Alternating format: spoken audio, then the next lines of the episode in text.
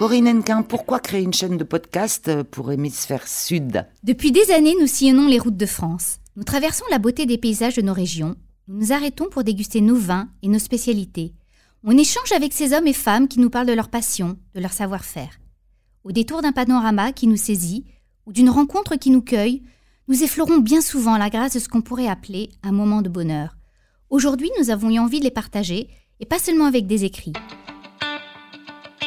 Pourquoi l'oreille épicurieuse? Hémisphère Sud a trouvé dans sa signature, l'agence épicurieuse, son style et sa raison d'être. Toute l'équipe se revendique d'être des gourmands de la vie.